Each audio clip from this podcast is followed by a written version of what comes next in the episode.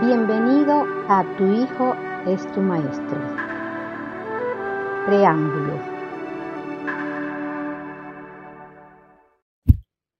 Hola amigos, ¿cómo están todos? Pues una vez más aquí eh, para conversar sobre los capítulos del libro Tu Hijo es tu Maestro. Hoy vamos a estar hablando del preámbulo, La vida nos prepara, y tenemos como un invitado muy, muy especial al eh, terapeuta en análisis bioenergético y padre de tres príncipes, John Mejías, eh, Mejía, Mejía, ¿cierto? ¿No? Sin la S.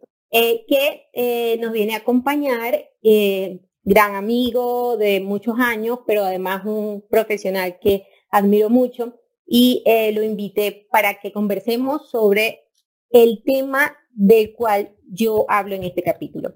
Aquí me gustaría como acotar que eh, más que el, anécdota que estoy narrando en el capítulo, eh, la idea de, este conversatorio es eh, ir mucho más al fondo y conversar un poco sobre el tema de la dependencia que a veces generamos o tenemos con otras personas. Entonces, bueno, John, te doy la palabra para que saludes a nuestra audiencia, te presentes y nos digas un poco como si algo de lo que está allí en el eh, capítulo te llamó la atención. Ok, gracias Irulú por esta invitación tan, tan chévere. Mm, me encanta que podamos compartir miradas eh, frente a lo que has escrito en tu libro, que eh, antes que nada quiero reconocerte ese acto de valentía de, poner en, palabras, en textos, eh, lo que tú has vivido, eh, experiencias muy, muy ganadoras para muchas personas y, también muy ganadoras para el que los escribe. Eh, es muy rico. me encanta estar compartiendo con tu audiencia porque yo digo que todas estas conversaciones se convierten en conversaciones sanadoras de cosas que cada uno de nosotros tiene en el alma y que salen a flor de piel cuando podemos compartir espacios como este. me encantó empezar a leer tu libro y, y tener la mirada tanto de el maestro, que ya uno no sabe quién es el maestro, si es la mamá o es el hijo. Eh, pero como tú lo dijiste, yo tengo tres príncipes y, y, ellos han sido mis, mis, tres, mis tres luces en la vida son maestros de vida en muchísimas cosas. Eh, y maravillosamente hoy podemos compartir de eso y, vale la pena resaltar el momento que estamos viviendo como mundo, como sociedad, porque aquí empieza a cobrar sentido un montón de situaciones que, que nos hemos visto enfrentados durante toda la vida.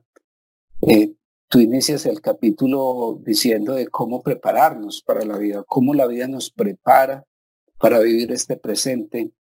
Y, y eso es fantástico porque ahí es donde le damos sentido a muchas de las experiencias que estamos, que hemos vivido en la vida.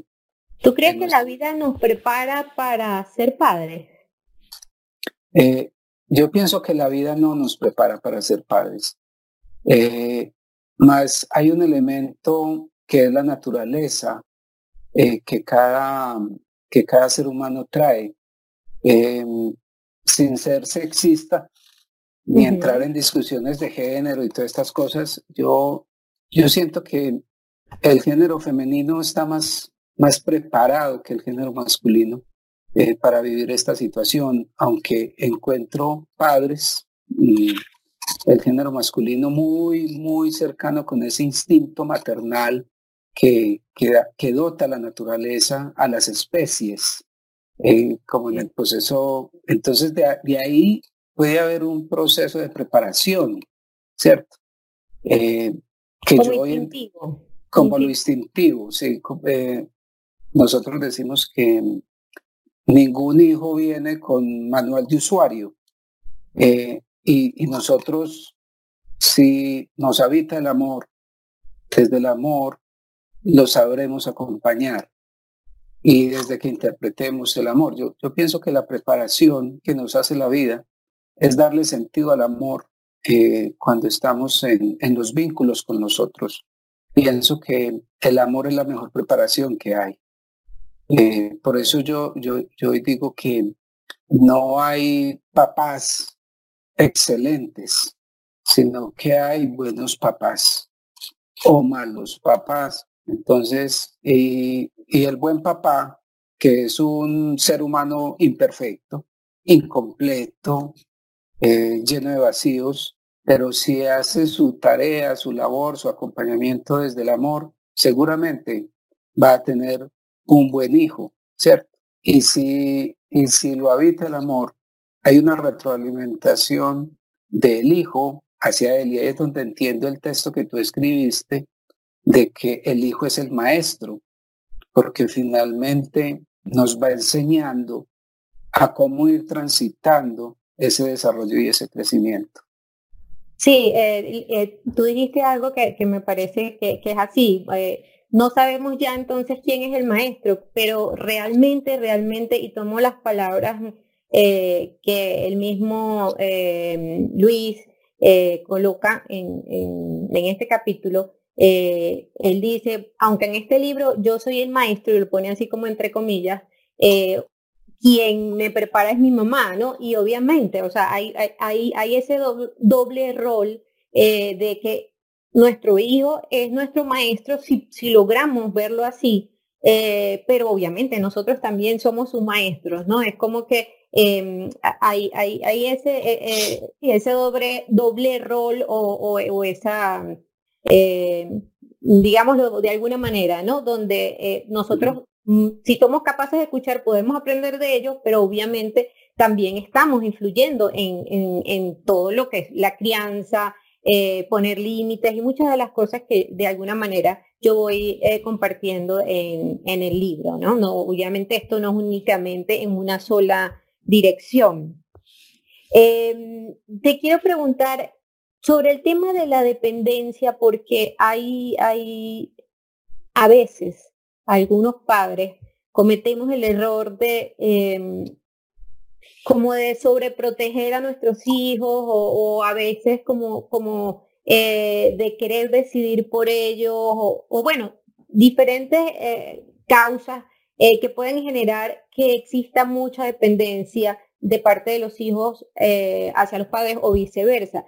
¿Cómo crees tú que, que esto Mm, ocurre y cómo crees que esto puede afectar también a estos hijos cuando son mayores?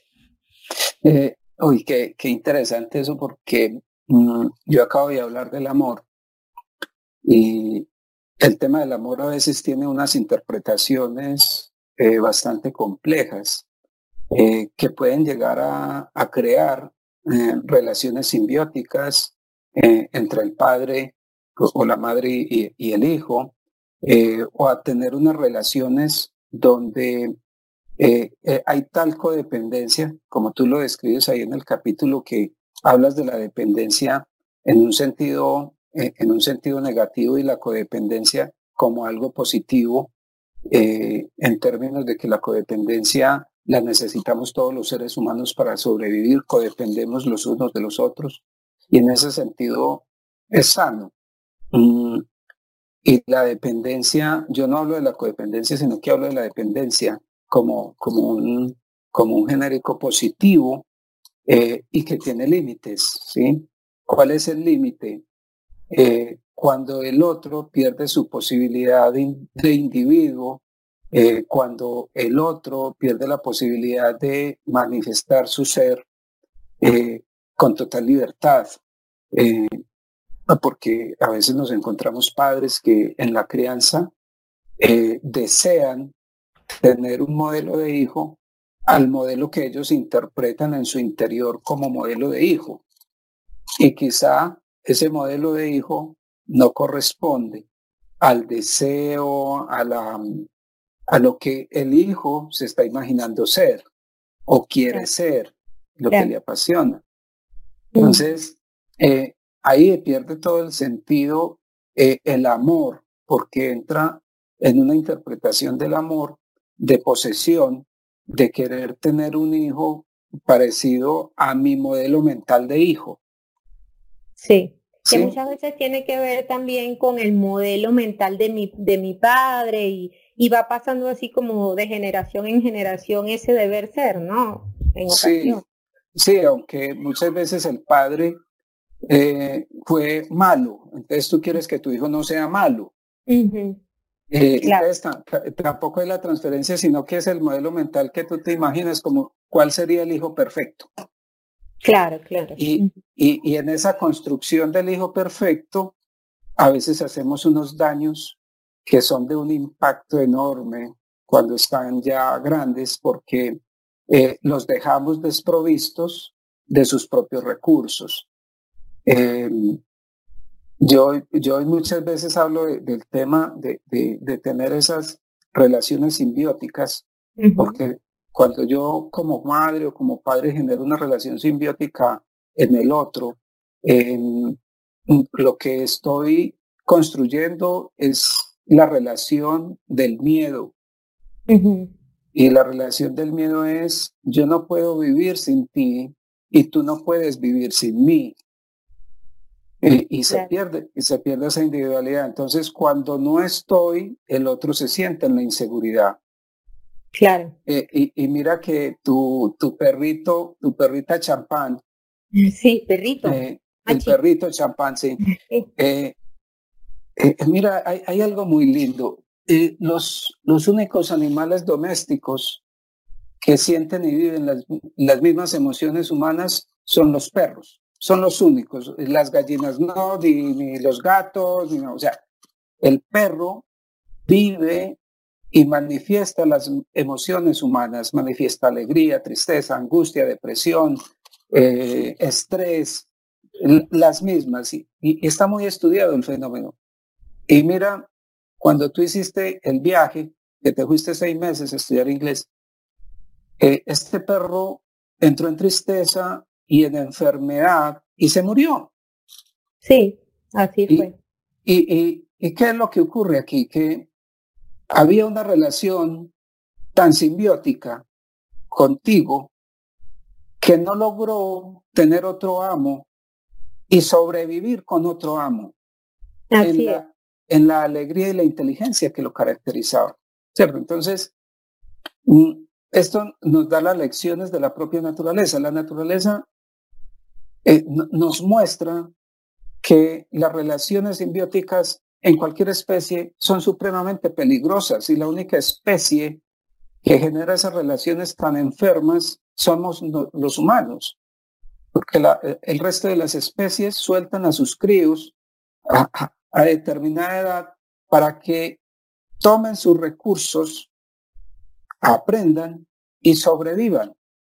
Sí, eh, eso que estaba diciendo em, me parece muy interesante porque recuerdo algo que me dijo en una oportunidad una terapeuta, me dice, eh, la, la, mamá pájaro, eh, ella cuando, cuando se da cuenta que ya el bebé está preparado, lo lanza del nido para que el pájaro vuele y, se dé cuenta que ya puede volar, ¿no? Eh, pero en cambio nosotros, eh, si, si, si, por ejemplo, yo estoy en mi casa y mi mamá eh, a cierta edad me dice, vete de la casa, ya yo me lo tomo personalmente, pienso que mi mamá no me quiere porque mi mamá me está votando, hice algo malo, o sea, realmente pues no, no, no estamos como muy preparados para, para ese tipo de cosas, no, no es como parte de la naturaleza nuestra. Eh, bueno, de los americanos eh, dicen, sí, a los 18 el, el hijo se va, pero eh, como me decía Luis en una oportunidad, sí se van, pero se van y siguen dependiendo de los padres, porque se van a, a, una universidad donde el papá es el que deben, o sea, el que paga la universidad para que ellos estén allí, o sea, que no es una independencia completa, ¿no? Entonces, a veces hay gente que bueno, tiene 30 años y todavía está viviendo con los padres. Entonces sí como que somos, tenemos esa tendencia a, depender mucho, los seres humanos. Claro. y yo digo que nosotros los papás eh, tenemos un grado altísimo de responsabilidad en ese entendimiento del amor. Eh, y, y, el otro tiene 30 años o 40 años y lo sigue tratando como a su bebé. Y hay papás que dicen, por muchos años que tenga, siempre será mi bebé. Eh, yo, yo, con todo respeto, pues cada uno tiene su mirada frente a esa situación, pero cuando yo trato a mi hijo mayor como un bebé, le construyo que es un bebé. Claro. eso tiene un impacto neurolingüístico muy poderoso. Además, le estoy diciendo, eres mi bebé, eres incapaz de tomar decisiones como adulto, eres mi bebé, eh, no tienes la capacidad para volar solo.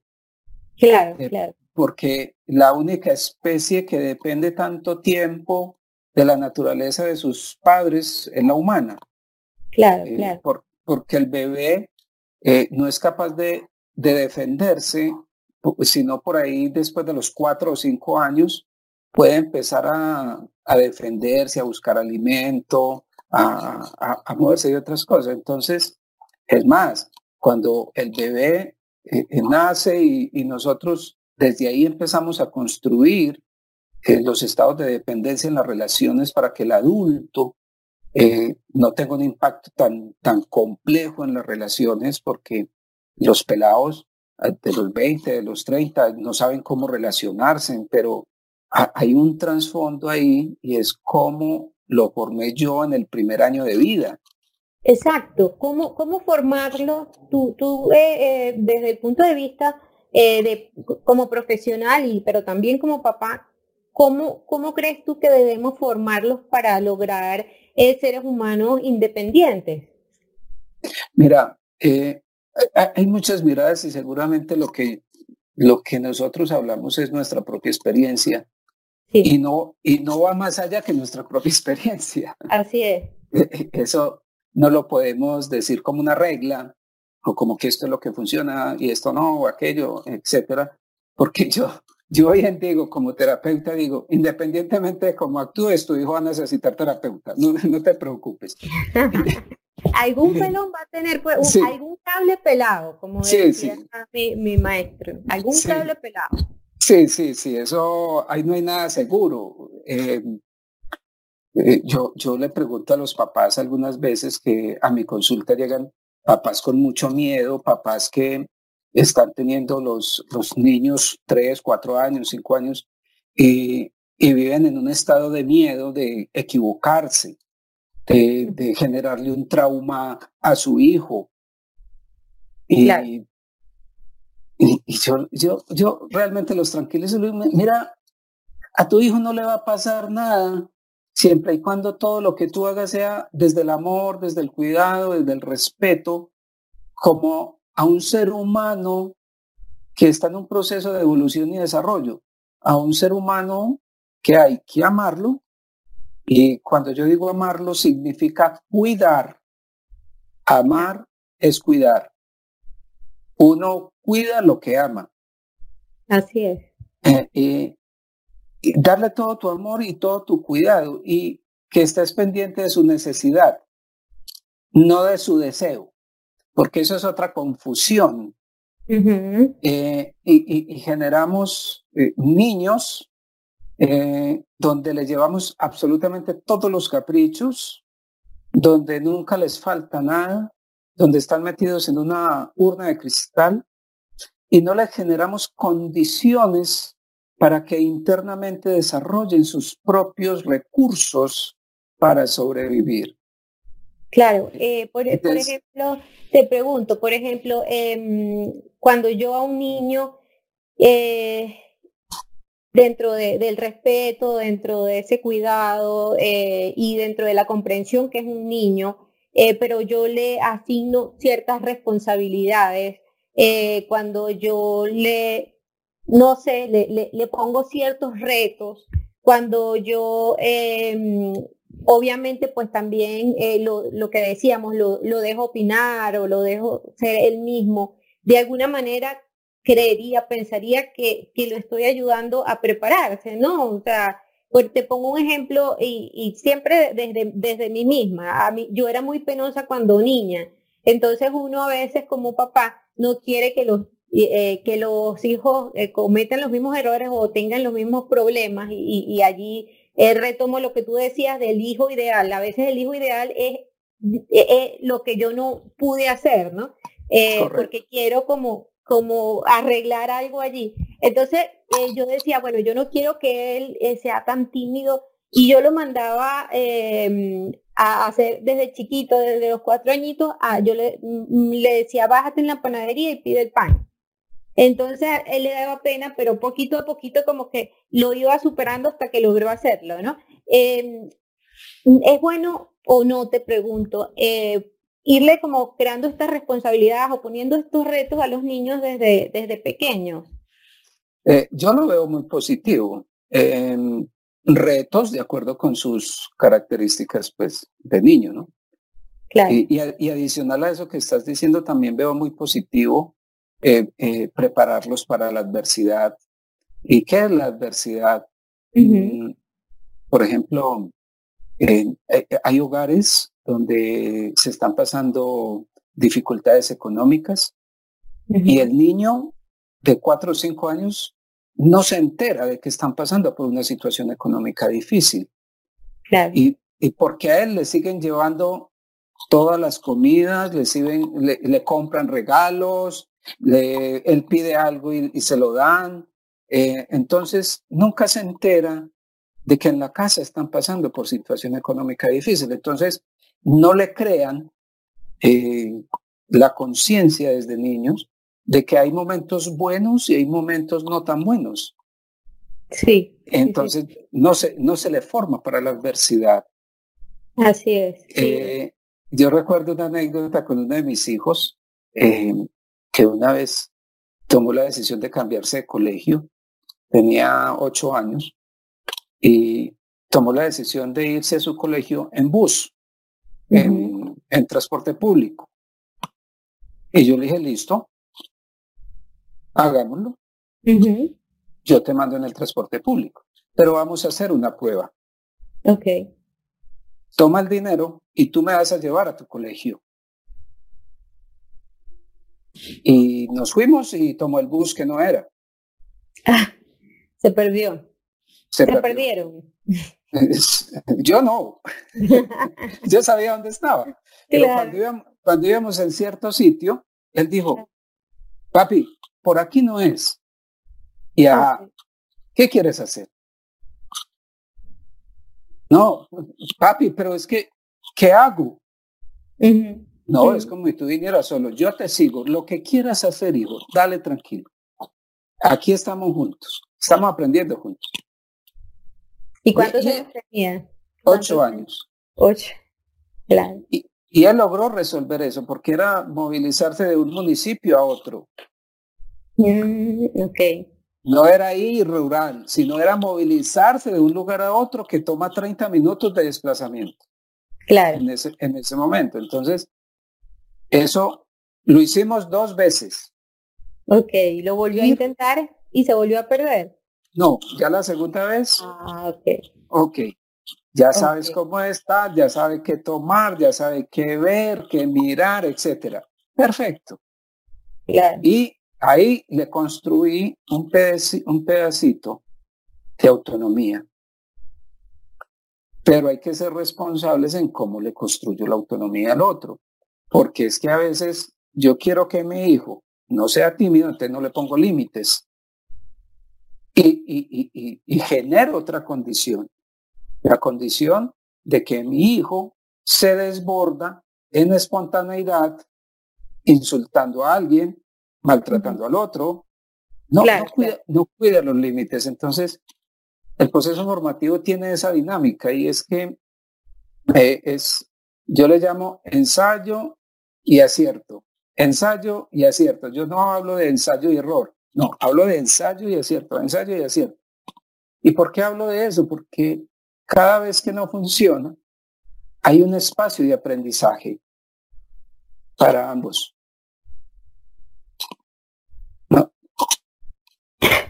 Disculpa, eh, claro, en efecto, en efecto, eh, aprendemos cuando nos equivocamos. Yo pienso que uno de, no voy a decir que de las mejores maneras, no quiero definirlo, pero es, normalmente una de las maneras que más usamos los seres humanos para, para aprender. Aprendemos de las equivocaciones. Entonces, eh, retomando el tema de la, de, la codependencia, qué importante es que los papás dejemos a los hijos em, equivocarse para que puedan eh, luego sacar el aprendizaje de, esa experiencia que, vivieron, ¿no? Eh, yo, una, yo recuerdo que mi hijo em, percibí en algún momento que no le gustaba equivocarse porque él es, él es, muy, eh, él es muy perfeccionista, ¿no? Él es muy perfeccionista y es muy estructurado.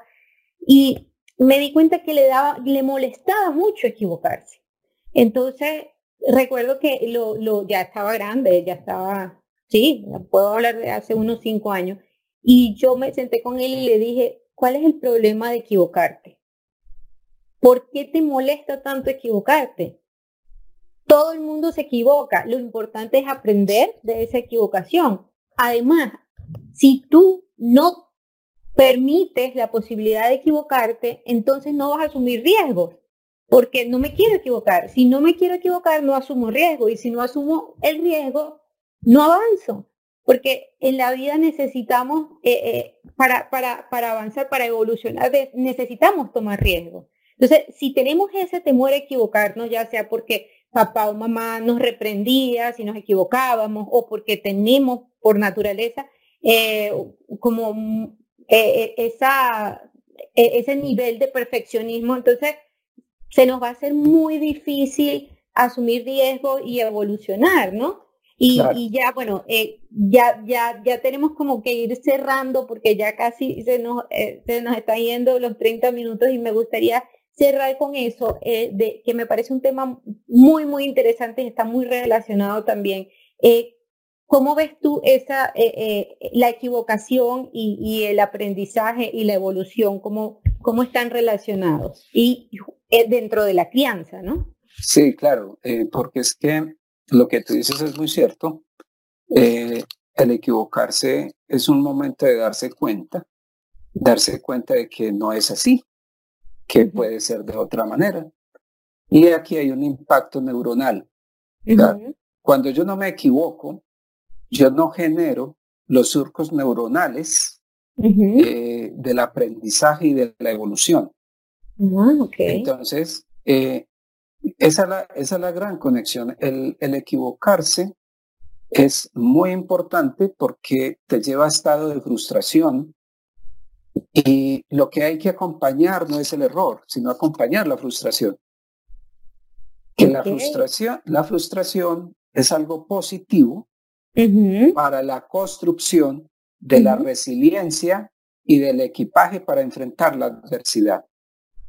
Qué interesante. Ajá. La frustración es necesario para, para lograr eh, eh, esa capacidad de resiliencia, ¿sí? Eh, pero eh, por otra parte, cuando tú ves una persona que está, o un, hijo, o una persona que está eh, frustrado y, se, y se, se, está quejando porque, ay, porque hice esto y porque hice aquello, no debía hacerlo, no está más bien como enfocado en lo negativo y no en el aprendizaje. ¿Cómo exactamente, por eso lo que yo digo, no se acompaña el error o la equivocación, sino que se acompaña la emoción de la frustración. Ok, ¿y, cuál es el deber ser? El deber ser es, ven, ¿qué te está pasando? Hablemos de lo que estás sintiendo en este momento con esa frustración. Ok. ¿Qué estás aprendiendo de esta situación que te frustra? Exacto. ¿Qué, ¿Qué, es lo que emocionalmente nos va a preparar esta frustración? y, que, y que él mismo sea capaz de identificar lo positivo de, ese, de eso que aparentemente es negativo. Porque finalmente no hay nada positivo ni negativo, simplemente hay algo. Sin, sin, cualificarlo. El juicio de positivo o negativo se lo pone a alguien externo. Así es. Entonces, pues fíjate que al final, ya para ir eh, cerrando, eh, mm, todo gira en torno a esa capacidad de comunicarnos con nuestros hijos, porque es, en, esa capacidad de comunicarnos, comunicarnos con ellos que podemos llegar a, estos eh, temas de, entender eh, qué le está pasando, qué le está generando frustración, cómo acompañarlo eh, en, esa frustración que la va a sentir seguramente muchísimas veces y cómo acompañarlos para llevar eso de, lo negativo a lo, a lo positivo en el aprendizaje, ¿no? La verdad es que me parece que, que vemos en el corto tiempo que tenemos, porque hace falta mucho más tiempo para hablar de todo esto, pero que hemos eh, podido eh, llegar a conclusiones muy interesantes. Estoy segura que les van a servir mucho a las mamás o los papás que nos estén oyendo. Y bueno, quiero agradecerte muchísimo, John, por haberme acompañado en esta experiencia y por habernos eh, nutrido también con tu experiencia. Muchas gracias. Con todo gusto y recordemos que no hay que ser papás perfectos, sino buenos papás. Muchas gracias, así es. Hasta luego. a ti, chao.